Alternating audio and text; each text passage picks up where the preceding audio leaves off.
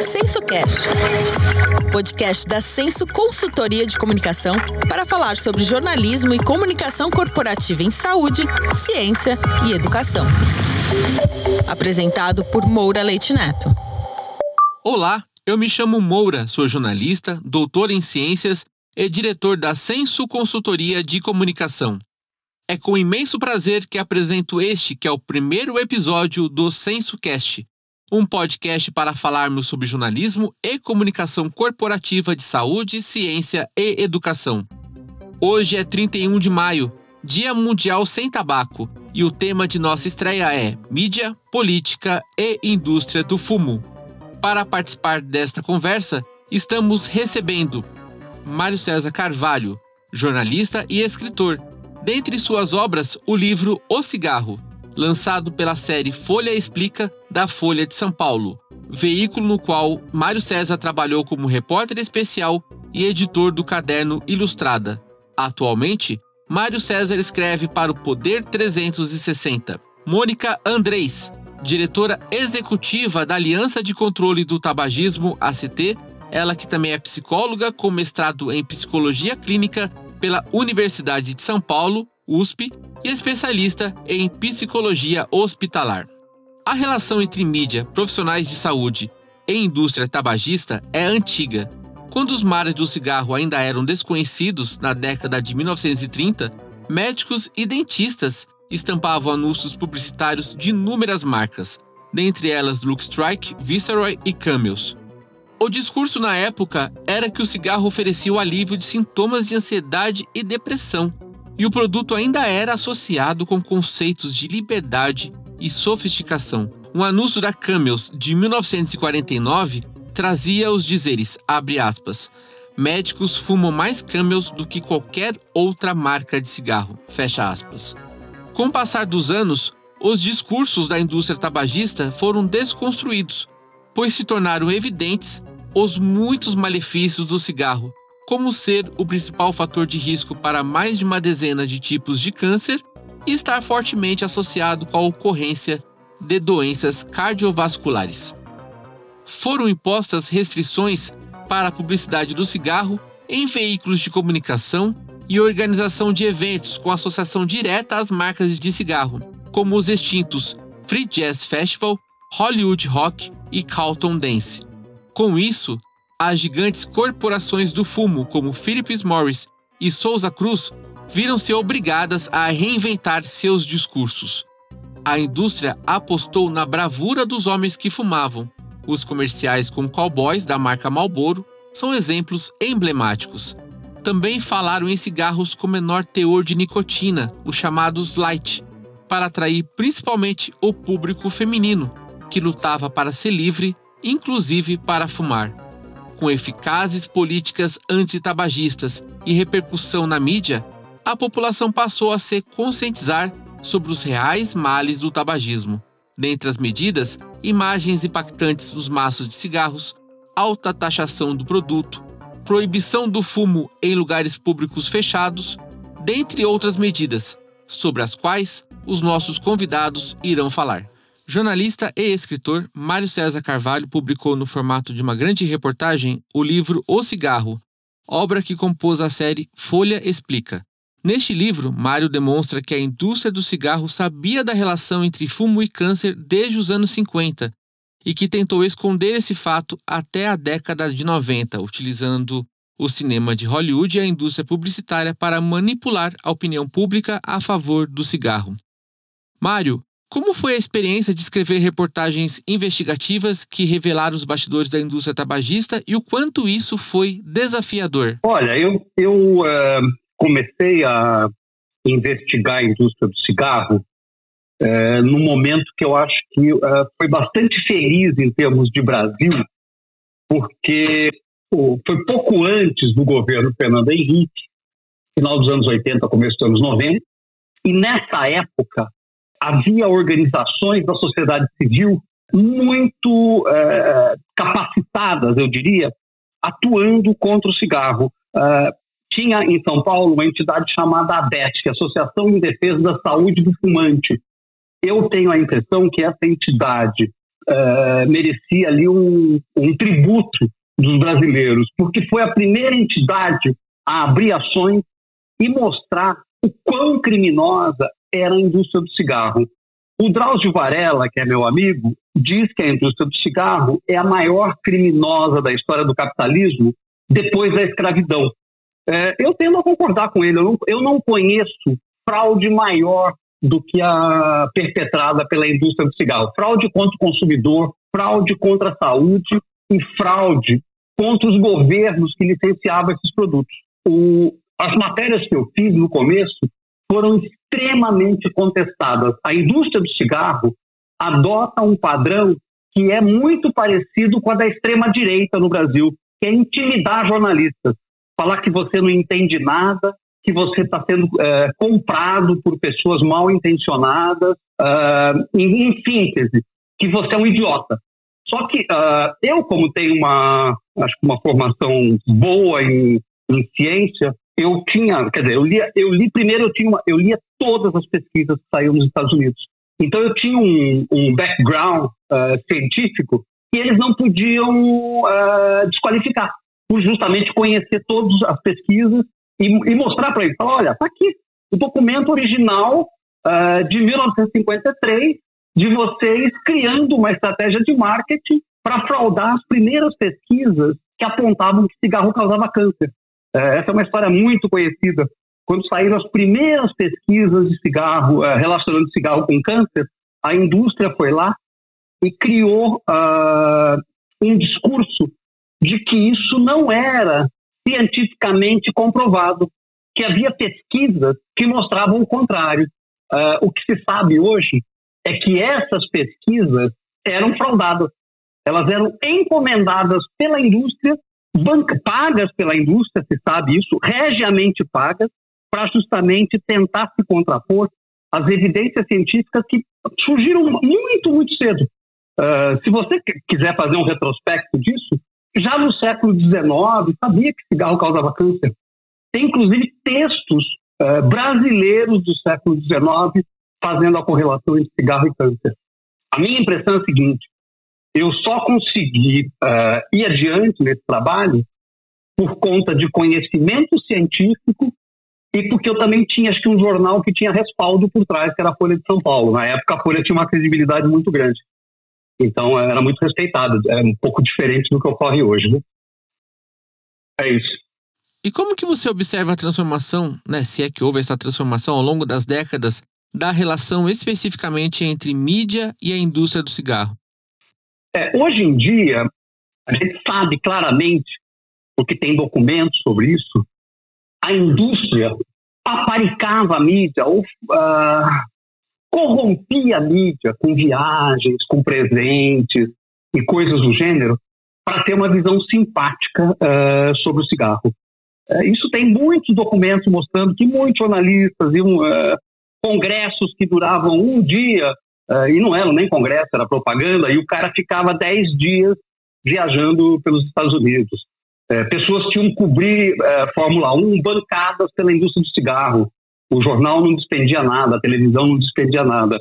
É, eu acho que quando isso veio à tona, e isso veio à tona nos anos 90, pelo menos os jornais mais sérios e as, as, as, os meios de comunicação mais sérios se afastaram da indústria uh, porque perceberam que ali havia uma relação uh, fraudulenta mesmo, uma relação corrompida.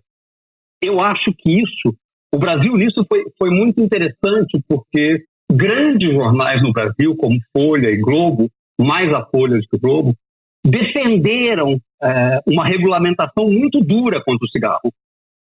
Então, teve, eu acho que quando uh, houve uma guinada nos anos 90 sobre a imagem do cigarro, quando a indústria perde um processo nos Estados Unidos, no qual eles são obrigados a indenizar os estados eh, da Federação Americana em mais de, hoje em dia daria mais de 300 bilhões de dólares. A hora que essa sentença é, é, é dada, uh, o, a mídia sofre uma guinada, porque ela fala, opa, é, a, gente tava, a gente reproduzia esse discurso que hoje em dia se sabe é completamente mentiroso e fraudulento. Mais que mentiroso, porque mentira é uma coisa, fraude é outra. Fraude é quando você sabe que aquilo é é, que o cigarro causa câncer e tenta falar o contrário. Essa a relação da, da mídia com o cigarro, infelizmente, eu acho que está regredindo agora. Está regredindo no seguinte sentido: uh, a indústria agora tem uma nova estratégia para vender nicotina, que é isso que eles vendem, né? Eles vendem nicotina, seja em forma de cigarro ou cigarro eletrônico. Hoje em dia, com o cigarro eletrônico, você vê uma série de publicações defendendo abertamente a regulamentação, sendo que é proibido no Brasil. A Anvisa no Brasil chegou à conclusão, e eu acho que é uma decisão acertada, proibiu porque é um produto que é extremamente perigoso, extremamente danoso. Tem mortes e mortes associadas ao cigarro eletrônico. É, se você pegar na última semana a revista Exame do André Esteves, do banqueiro André Esteves do BTG, fez uma, uma discussão uh, defendendo abertamente a posição da indústria. Isso é vergonhoso, eu acho vergonhoso. São jornalistas de quinta categoria é, caindo numa conversa que a gente conhece já, porque é a mesma conversa. Não tem diferença nenhuma com a, é assim, ah, o dano é menor. Que dano é menor? Ninguém. Pelo contrário, o dano do cigarro eletrônico é muito mais nefasto que o cigarro comum. Se você pegar é, o cigarro eletrônico mais popular dos Estados Unidos, o JU, você vai ver que o cara que criou ele, fala, ele deu, quando ele saiu da empresa, ele fala o seguinte: eu sabia que seria uma tragédia que a gente fizesse um produto no qual não pudesse ter uma trava para os níveis de nicotina. Eu defendia que tivesse essa trava e a empresa nunca aceitou. Sem essa trava, um cigarro eletrônico pode entregar mais de 100, mais de mil vezes a quantidade de nicotina do que um cigarro normal. É um produto criminoso também. Então, eu fico extremamente envergonhado em ver jornalista. Eu acho que o jornalismo é uma atividade voltada ao bem comum. É, eu fico chocado ao ver que tem é, colegas, eu não chamo nem de colega, porque eu não me considero colega dessas pessoas, e tem pessoas que se dizem jornalistas defendendo interesses prima, é, privados é, de produtos que se sabe que são fraudulentos, que são é, é, danosos para a saúde, e com um argumento de que ah, isso aqui é uma redução de danos. Isso é uma, é uma fraude, isso é uma mentira. Tanto que é mentira que tem outros países que eu, que eu reputo como muito sérios na política antitabagista, como a Austrália, é, que está que tá em processo, está indo no caminho do Brasil, vai proibir cigarro eletrônico. Uh, esse, esse, liberalismo de, de, prateleira que fala, ah, não, é decisão do consumidor, uh, não tem decisão. Quando você vicia uma pessoa num produto, o livre-arbítrio vai embora. Não tem decisão nenhuma. Que decisão tem quando. Que, que livre-arbítrio tem um dependente de crack? Nenhum. O, o, fumante, seja de cigarro comum ou cigarro eletrônico, também não tem livre-arbítrio porque ele está diante de um produto que é feito para viciá-lo. Não, perfeitamente. Eu, para é, entender a, a, a, a, regressão que eu falei, quer dizer, a mídia que havia, é, é, no, durante os processos judiciais nos Estados Unidos, quando a imagem de uma indústria bandida, de uma indústria criminosa, fraudulenta, se espalhou pelo mundo, está dando agora uns passos atrás e na, numa visão que ela se intitula liberal, que eu acho que não tem nada de liberal isso, é, tenta convencer as pessoas de que cigarro eletrônico é uma redução de dano. Enquanto eu falo com você agora, está é, tendo uma, uma coletiva conjunta da Associação Médica Brasileira e das sociedades médicas que são relacionadas ao cigarro, é, denunciando a pressão que essa indústria está fazendo ah, para legalizar o cigarro eletrônico no Brasil. E aí é o alto escalão do governo Bolsonaro que está envolvido. É, esses, esses, liberais aí de meia tigela, uh, porque não tem nada de liberais, eles uh, são para a indústria e contra a, as entidades que atuam em defesa da saúde, estão claramente tentando empurrar o cigarro eletrônico para o Brasil. É um escândalo isso. É um escândalo. Eu acho que é, os médicos estão certíssimos. Está tendo, tá tendo uma, uma reação das pessoas que sempre atuaram na questão do cigarro é, para colocar público essa questão, né? É, porque essas pessoas elas agem exclusivamente com lobby. Elas não têm coragem de debate público, elas sabem que elas, elas perdem esse debate. Então, como, como elas não têm é, argumentos científicos para se contrapor, eles ficam usando meios sujos para tentar legalizar uma, um produto que é claramente é, é uma bomba para a saúde humana. Sim. Uh, Mário, você bem mencionou essa questão do cigarro eletrônico e temos também o narguile e esse olhar da indústria hoje para o jovem, né? Uh, que são essas outras formas de consumo de tabaco e a própria OMS diz que não há consumo seguro, em nenhuma quantidade é seguro consumir algo relacionado. Isso, isso se sabe desde os anos 60, Sim. é uma, desde os anos 70, 70, é, uma, é uma, um conhecimento muito antigo. Sim. Diga, por favor. Qual é, na sua visão, a pauta que nós devemos trabalhar hoje? Nós, jornalistas, devemos trabalhar para justamente essa questão toda de, de, tabagismo? Eu acho que a grande questão é mostrar é, a ação da indústria nos bastidores para tentar é, empurrar um produto que todo mundo sabe que é mais danoso que o cigarro tradicional e ela tenta vendê-lo como se fosse uma redução de danos. É uma, é uma nova fraude científica. É uma nova fraude científica. Eu, eu é, é, impressionante como eles é, têm um repertório e aplicam esse repertório ao longo de anos. É o mesmo repertório. É, por que, que isso dá certo? Porque eles é, gastam milhões com lobby gastam milhões. Seria genial descobrir no Brasil, ter uma, lei, uma abertura, para saber quanto a, a Philip Morris, a Souza Cruz, uh, gastam com, com lobby. Isso ia ser um escândalo, porque é um dinheiro muito, muito, muito alto. Muito alto. É assim no mundo inteiro. Nos Estados Unidos, a, a indústria do cigarro era a que mais gastava com lobby, e hoje em dia são as, as big techs, Google, Facebook, as redes sociais né, e as empresas de tecnologia eu acho que o grande trabalho do jornalista hoje é desmontar essa estratégia que, que essa indústria está usando uh, ah, para tentar um, aprovar um produto e todo mundo sabe que não tem nada de seguro. Não tem nada de seguro. É um produto tão muito mais danoso do que o cigarro tradicional.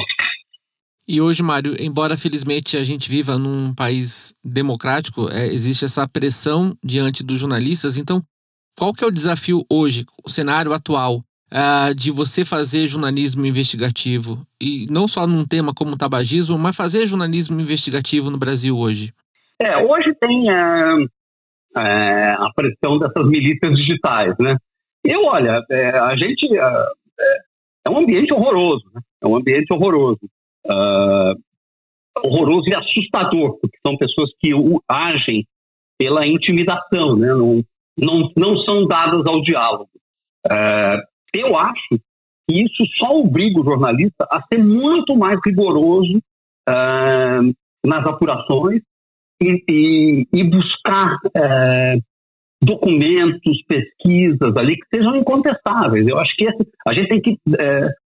A, minha, a, minha, a minha estratégia pessoal, e eu acho que eu, eu vou, vou tomar aqui a, a liberdade de sugerir ela como uma estratégia geral dos jornalistas, é o seguinte: quando há perseguição, quando há é, esse tipo de atuação coordenada é, de milícias digitais ou empresas, porque as empresas também fazem isso, eu acho que o jornalista tem que subir a barra das exigências que ele se faz para publicar. Ou seja, ser muito mais rigoroso, uh, uh, para daí sim poder ser muito mais duro com essa indústria. Mário César, muito obrigado por sua participação, por ser o primeiro entrevistado do CensoCast Algo mais que você gostaria de acrescentar? Olha, eu, uh, eu só acho que às vezes a gente esquece. O Brasil é um país de vanguarda na questão do tabagismo, por uma questão de fatores ali.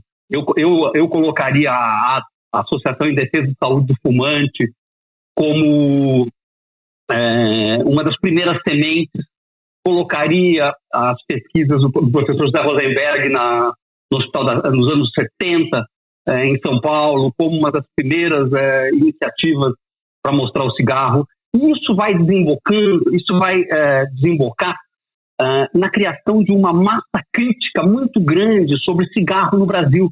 Nós temos excelentes pesquisadores e eu acho, é, é isso que eu queria falar, é, muitas vezes é, as pessoas esquecem que o, o, governo Fernando Henrique acabou de forma extremamente impopular, porque o Fernando Henrique praticamente uh, uh, deu, fez promessas na eleição que depois ele não conseguiu, não conseguiu cumprir, ele sabia que não cumpriria.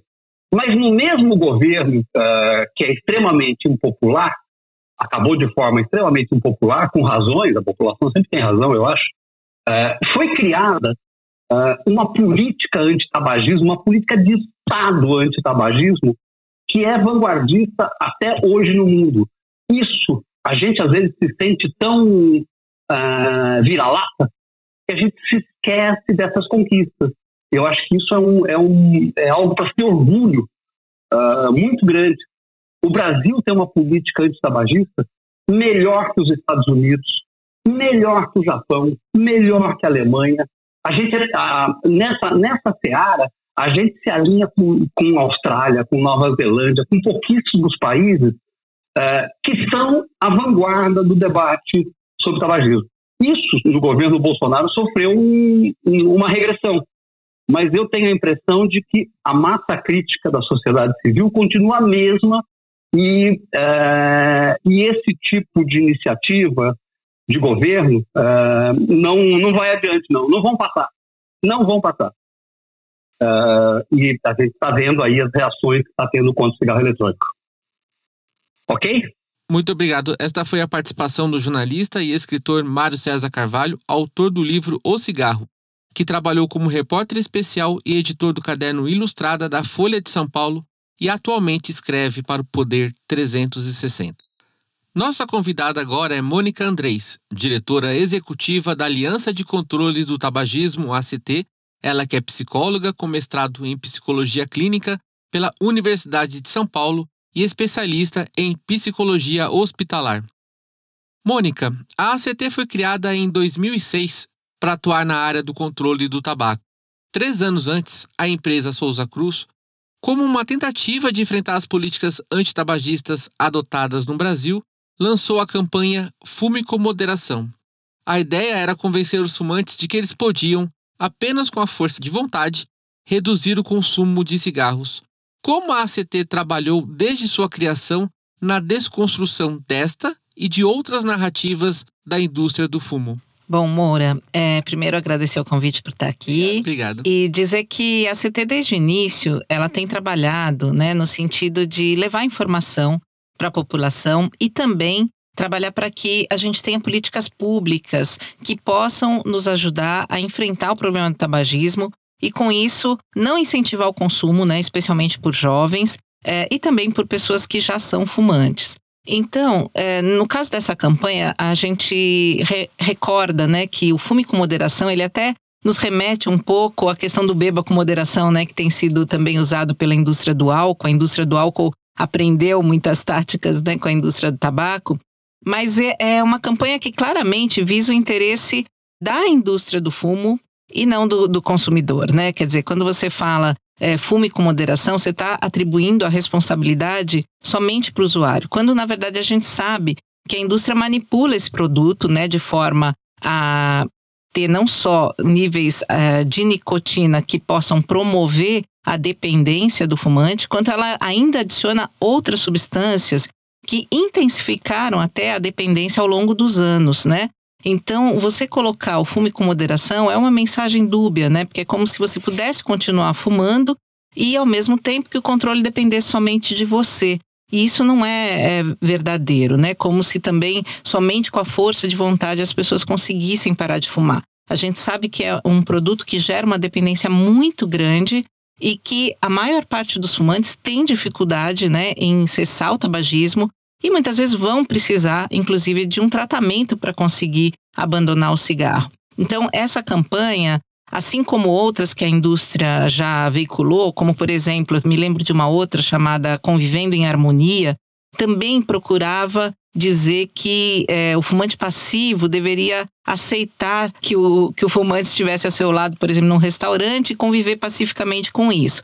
E a gente sempre trabalhou no sentido de mostrar que não, né? Isso não é bem assim. Então, por exemplo, uma das primeiras campanhas da ACT foi uma que dizia: quem não fuma não é obrigado a fumar. né, justamente mostrando que para o fumante passivo, por exemplo, num ambiente fechado, é, aquele ambiente vai estar contaminado pela fumaça de cigarro e não é justo que ele precise se submeter àquilo e fumar indiretamente e correr o risco à sua saúde, né, por causa da fumaça que está ali no ambiente. Então, a gente até fez isso mostrando, por exemplo, a imagem de um garçom que, em vez de uma cabeça normal, ele tinha como se fosse uma cabeça de aspirador de pó porque é como se as pessoas não pensassem que ali é um ser humano, né? Que vai estar submetido a isso, por exemplo, oito horas uh, diariamente no seu trabalho.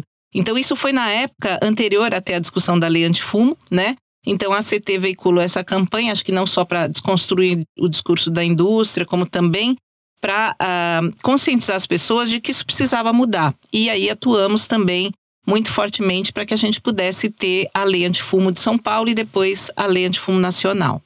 A Organização Mundial da Saúde reconhece as políticas, reconhece e enaltece as campanhas anti-tabaco do Brasil, né? Mas nos últimos 15 anos, né, é, quais foram, é, para que as pessoas conheçam esse histórico, quais foram os resultados obtidos com a política de controle do tabagismo? Olha, a gente tem observado um decréscimo, né, na prevalência do tabagismo no Brasil. O Brasil, inclusive em 2019, chegou a ser reconhecido pela Organização Mundial da Saúde por ter implementado várias medidas né, que levaram a essa redução. Então, é uma conquista, né? Eu acho que ao longo dos anos o Brasil foi adotando algumas coisas. Eu mencionei a antifumo, mas também nós temos, né? A restrição de publicidade, o uso das advertências nos maços, né? Que foram medidas muito importantes para que a população aos poucos pudesse ir reduzindo o consumo. Mas de alguns anos para cá, a gente tem observado uma certa eh, estagnação, né? Ou seja, uma, uma, essa queda que vinha acontecendo ao longo dos anos, ela reduziu a velocidade. Então é importante que a gente volte a ter medidas, né? Tanto campanhas quanto outras políticas sendo adotadas. Eu vou te dar um exemplo. Uh, uma das políticas que é considerada das mais, das mais eficazes para reduzir consumo é a questão de aumento de preços e impostos, porque um produto muito barato, muito acessível, é, ele acaba sendo mais facilmente consumido, especialmente pelo público jovem, que daí compra facilmente e se torna dependente e aí mantém a dependência ao longo da vida. Então, uma das coisas que se recomenda é que esse tipo de produto, além de não dever ser propagandeado nem nada, ele não deveria ser tão acessível, tão barato. E no Brasil, a gente tem uma situação onde desde 2016 não tem nenhum reajuste no preço mínimo, por exemplo, dos cigarros, que é cinco reais. Então, se a gente for comparar isso com outros países, como por exemplo Estados Unidos, Austrália, outros países, é, um maço lá custa em torno de 10 dólares. E aqui são cinco reais. Ou seja, essa é uma política que estagnou desde 2016 e que nos preocupa. Então, a gente precisaria continuar avançando para não correr o risco de um retrocesso. Nesse retrocesso, assim, muitas coisas estão né, de fato retrocedendo, ah, inclusive, imagino que do âmbito do governo federal. Ah, nós, jornalistas, do lado de cá, o que, que nós podemos fazer para que contribua com organizações como a ACT para que esse, eh, essas conquistas que o Brasil acumulou de luta anti-tabaco não se perca? Olha, eu acho que a, a, mídia tem um papel fundamental, né? Eu acho que primeiro levar informação e levar informação confiável, né? Então, é, hoje em dia a gente tem muito esse desafio, né? De identificar o que é uma informação confiável e o que não é. Então, acho que o primeiro papel da mídia é esse, né? Eu acho que é levar uma informação à população com uma base científica, né? Com boas referências, sem conflito de interesse. Então, isso é, é, é fundamental mas acho que também é, dá visibilidade para esse contexto do que a gente ainda precisa fazer. Né? Então, por exemplo, agora a gente tem um debate que está acontecendo na Anvisa sobre a questão dos cigarros eletrônicos, né? que é um produto novo, que é proibido de, de, de vender no Brasil, né? mas que a gente vê que tem sido promovido né, pela indústria é, de diferentes modos, né? às vezes até por conteúdo patrocinado né, em veículos de comunicação, e que nem sempre fica claro para o público que aquele é, é, fruto de uma publicidade, por exemplo, né? Então é importante que acho que isso esteja muito claro para o público quando o conteúdo é patrocinado pela indústria, quando é de fato um produto jornalístico, quando uh, a gente tem aí as evidências surgindo sobre a questão do cigarro eletrônico, então levar essa informação, porque no começo ninguém conhecia o produto e veio um pouco com aquela imagem de que ah, é menos nocivo, né? Então acabou atraindo o público para o consumo, especialmente o jovem, né? Porque tem toda uma atratividade, né? Uso de diferentes sabores, né? Tecnológico, essa coisa toda. E hoje a gente tem evidências científicas mostrando que não é bem assim, né? Que tem muitas substâncias tóxicas ali, que há um risco muito grande de dependência, às vezes até maior que no cigarro convencional, porque eles usam um tipo de nicotina chamada sais de nicotina em algum desses produtos que potencializa o efeito da, da dependência. Então, é preciso que essa informação chegue ao público e, especialmente, também ao público-alvo da indústria, que é o público jovem. Né? E quais são as diferentes frentes que o movimento antitabagismo hoje precisa atuar? É, risco para a saúde dos fumicultores, por exemplo, precisa ser uma questão pensada também? Sem dúvida. Isso a gente costuma dizer que a, população ainda não tem é, muita informação sobre esse tema, ainda é um tema relativamente invisível, né? É, porque os produtores eles têm condições de trabalho na maior parte das vezes muito difíceis, né? Então acaba gerando uma, uma sobrecarga muito grande. É, o trabalho infantil ainda existe em regiões fumicultoras. A gente também sabe da doença de tabaco verde, por exemplo, da folha verde de tabaco, que é uma doença que os fumicultores têm pelo contato com a, a folha de tabaco, né? Então a nicotina acaba é, intoxicando é, esse grupo de agricultores. É, e junto a isso ainda tem um, um grande uso de agrotóxicos na lavoura de fumo o que leva a uma série de sintomas, né? Então é muito comum os fumicultores precisarem, às vezes, se aposentar de forma precoce devido a, a esses problemas de saúde. E também o índice de suicídios na região fumicultora é alarmante. E isso eu acho que a grande população ainda não sabe, né? Então, esse é um dos fatores que é importante dar visibilidade, assim como há outros que a gente tem aí no debate hoje, como eu mencionei anteriormente, né? A questão do cigarro eletrônico, né? Que o pessoal é, da área da saúde todo hoje está é, um pouco mais, é, digamos, informado sobre o tema e defendendo que se mantenha a, a norma atual que a gente tem pela Anvisa, a questão da publicidade via internet, que é outro ponto que também nos preocupa, porque é, é difícil, né, a fiscalização e, e conter aí, coibir os anúncios ou as vendas ilegais que acontecem via internet. Então, acho que são muitos tópicos que a gente ainda tem que atuar, mas esse que você mencionou da, da região fumicultora é, é, parte de um deles, né? E acho que, assim como esse, tem um outro que eu vou só mencionar rapidinho, que é a questão do impacto ambiental também, da produção de tabaco e também do descarte das bitucas, né? Então, é, esse é um tema que também está associado ali na produção, se a gente for pensar no desmatamento, uso da lenha para secagem né, do, do, da folha de tabaco, mas também o descarte das bitucas, por exemplo, que é um dos maiores poluidores marinhos, né? Porque a bituca tem plástico, microplásticos, e que hoje, inclusive, se tornou aí o tema do Dia Mundial de Tabaco nesse ano, que é o impacto ambiental é, do tabaco. E além de dizer que o tabagismo é a principal causa de câncer, não só né, é, de câncer no geral, mas, mas é mais linkado com câncer de pulmão, mas tem tumor de cabeça e pescoço, bexiga, entre outros, é, e também com doenças cardiovasculares. É, quais são as mensagens que a, a mídia pode levar para a população, né, para que de fato uh, motive essa pessoa a realmente querer parar de fumar. Porque muitas vezes só dizer que causa determinada doença, a pessoa ainda não tem aquela percepção de risco. Qual é o caminho que nós, comunicadores, podemos contribuir? Sim. Olha, eu acho que além da questão da saúde, porque ela, ela é importante de qualquer forma, né?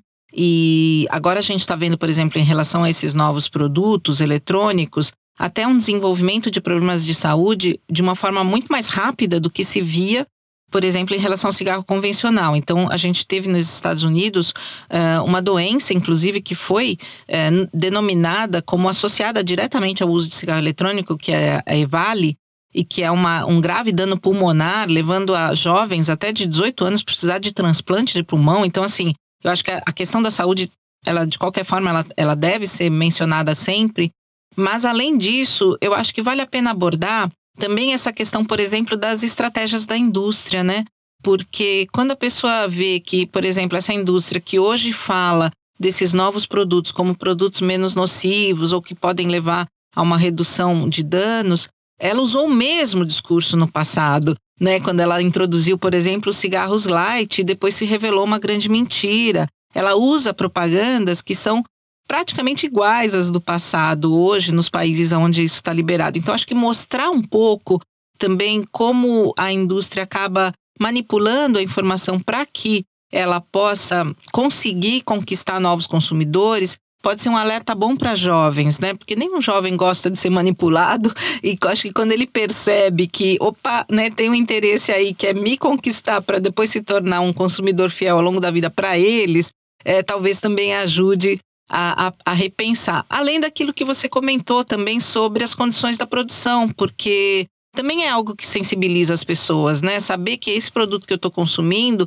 às vezes está custando a vida é, das pessoas que estão lá na ponta tentando produzir, né? E de uma forma que não é adequada, que não é saudável, né? Então, acho que todas essas coisas, quanto mais a gente der visibilidade, é, melhor é para que a população possa fazer escolhas mais saudáveis, né? mais adequadas. Sim. Mônica, a ACT, sete anos após ter sido criada, passou a atuar também nas frentes de controle do álcool e da propagação dos benefícios da alimentação saudável e da atividade física. Você pode explicar para nós, para quem está nos ouvindo agora, qual é a sinergia que existe entre esses temas com o tabagismo? Sim, claro. A, sinergia é muito grande, porque é, todos esses fatores são chamados aí fatores de risco, né? É, você, se você fuma, se você consome álcool de forma abusiva, se você não pratica atividade física e também se alimenta de uma forma inadequada, você acaba elevando muito o risco de desenvolver as chamadas doenças crônicas não transmissíveis, né? E as doenças crônicas não transmissíveis, ela é um grupo de doenças que abarca, por exemplo, câncer, é, doenças cardiovasculares, doenças respiratórias crônicas, diabetes, etc. E que são doenças que hoje são as doenças que mais matam no Brasil e no mundo. Então, assim, o, o impacto disso na saúde pública é muito grande. Né? Então, a sinergia é é, primeiro, são todos fatores de risco destas doenças que são aquelas que mais matam hoje no Brasil e no mundo, e são todos possíveis de serem modificados é, caso a gente tenha é, a implementação de políticas públicas eficazes. Né? Então, essa questão que eu falei, por exemplo, do preço do cigarro, que ainda é muito barato no Brasil, é, é a mesma coisa que vale para um produto ultraprocessado, né? Se você também tiver um, sei lá, um produto ultraprocessado, né? Uma, sei lá, um, um sanduíche, um refrigerante, custando menos do que um suco de fruta ou um produto mais saudável, mais provável que a população acabe consumindo esse que é mais acessível e mais barato do que aquele que é mais saudável. Então, essa uh, proporção está equivocada no Brasil, né? A gente deveria favorecer o consumo de produtos mais saudáveis e não daqueles não saudáveis. Então, é, as medidas às vezes são semelhantes, né? Controle da publicidade, aumento de preços e impostos, é, regulação é, na, no contexto social, informação é, de qualidade. Então, tudo isso é, é comum né, a esses fatores e por isso que a gente entendeu que, inclusive, a experiência que nós tínhamos ganhado com o controle do tabagismo também poderia ser muito útil e necessária para essas outras áreas, né, que ainda precisam avançar para quem deseja parar de fumar, é, seja essa pessoa tendo uma dependência é, psicológica ou química, né, da nicotina, uh, o que se tem de tratamento hoje e o que está acessível no SUS? Tá.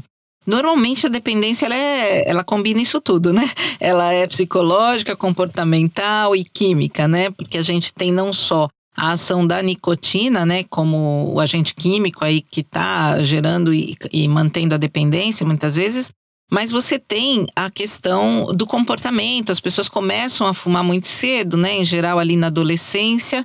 É, aquilo fica incorporado ao hábito do dia a dia dela, então ela passa a, a fazer determinadas coisas sempre é, fumando, né? Então ela toma um café e ela fuma, ela vai esperar um ônibus e ela fuma, ela vai participar né, de alguma coisa que gere tensão para ela, ela fuma ou antes ou depois e tal, e aquilo se torna meio que presente no dia a dia dela.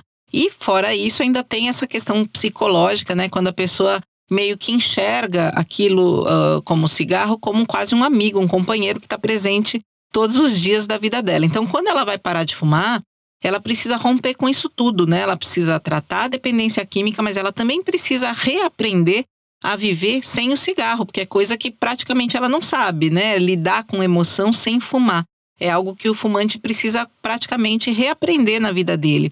Então, para isso, a gente defende que o tratamento que acaba sendo mais eficaz é aquele que combina né, tanto a atenção ou, ou, eventualmente até o uso de algum medicamento para tratar a dependência química, junto com um acompanhamento psicológico. No SUS, é, é, isso que se oferece, né? Em geral, tem grupos de tratamento, né, que fazem tanto sessões é, de grupo para discutir um pouco esses aspectos da dependência e como lidar né, com, com a mudança, e também, é, eventualmente, o uso de alguns produtos que podem auxiliar na cessação, né, desde aqueles é, patches de nicotina, né, aqueles adesivos que são utilizados durante o período de tratamento, quanto eventualmente alguns medicamentos que podem ajudar a lidar especialmente com a síndrome de abstinência. Mônica, o que representaria um mundo sem tabaco? Olha, é, no meio internacional até já tem se discutido um pouco a questão do chamado endgame, né, que é uma expressão para o fim do jogo, digamos assim. Não se fala propriamente em um mundo sem tabaco, mas sim em uma redução significativa dos índices de tabagismo para uh, que fique, por exemplo, abaixo dos 5%. É difícil pensar num mundo livre totalmente de tabaco, mas se ele tiver é, numa redução bastante significativa, já é uma, enorme conquista, tanto no sentido de não ter mais a atratividade para o consumo pelo jovem, então esse acho que é um objetivo muito grande, assim como reduzir o impacto é, na saúde pública, né? Os custos associados ao tabagismo são muito grandes, não só em termos de perda de vida, mas até em termos de custos econômicos mesmo, né? Porque tratar todas essas doenças acaba gerando um, um grande impacto no sistema de saúde. Então, no Brasil, a gente tem, através do Plano Nacional de Enfrentamento das Doenças Crônicas Não Transmissíveis, uma meta de chegar em 2030 com 6%, né? É, que eu acho que é uma meta bastante razoável, né? É claro que a gente depois tem que ir além disso, mas é, eu acho que é importante a gente se mobilizar para chegar lá. Então, a, adotar medidas que ainda não foram adotadas no país é importante, manter aquelas que já estão é, garantindo, né, é, que a gente consiga evitar um aumento de consumo. E eu acho que o, o, mundo futuro, né, que a gente deseja é justamente esse, um em que o tabaco é, não tenha mais atratividade ao jovem é, e que, ao mesmo tempo, não tenha mais esse impacto que tem na saúde pública. Né, e, e que aos poucos, então, as pessoas possam cada vez mais estar é, tá conscientes e, se possível, também buscar as alternativas mais saudáveis, né? Então, aí não fumando, né? Se alimentando melhor, ou seja, cuidando mais de si e do planeta, né? Eu acho que é esse o objetivo que a gente tem e é para isso que a ACT trabalha. Mônica, muito obrigado por sua participação e algo mais que você gostaria de acrescentar? Não, acho que só agradecer e também pedir para todo mundo acompanhar, participar, se possível. Aí a Anvisa está com uma tomada pública de subsídios aberta em relação aos cigarros eletrônicos até o dia 10 de junho. E é, se a gente convida as pessoas né, a apoiarem a, a recomendação que foi feita no relatório deles, né, de manter a, a questão da regulação atual que proíbe a, a venda desses produtos, mas intensificar as campanhas informativas, intensificar a fiscalização, intensificar toda a parte de conscientização à população a respeito desses produtos. Acho que é isso. Obrigado. Obrigado a você que está ouvindo o SensoCast, o podcast da Senso Consultoria de Comunicação em Saúde, Ciência e Educação. E assim encerramos o nosso episódio de estreia. Nesta primeira temporada, traremos episódios mensais que estarão disponíveis nas diferentes plataformas de podcast. Um grande abraço e até o próximo episódio. Este podcast é uma produção Senso Consultoria de Comunicação e Estúdio Banca Podcast. Apoio Banca de Conteúdo.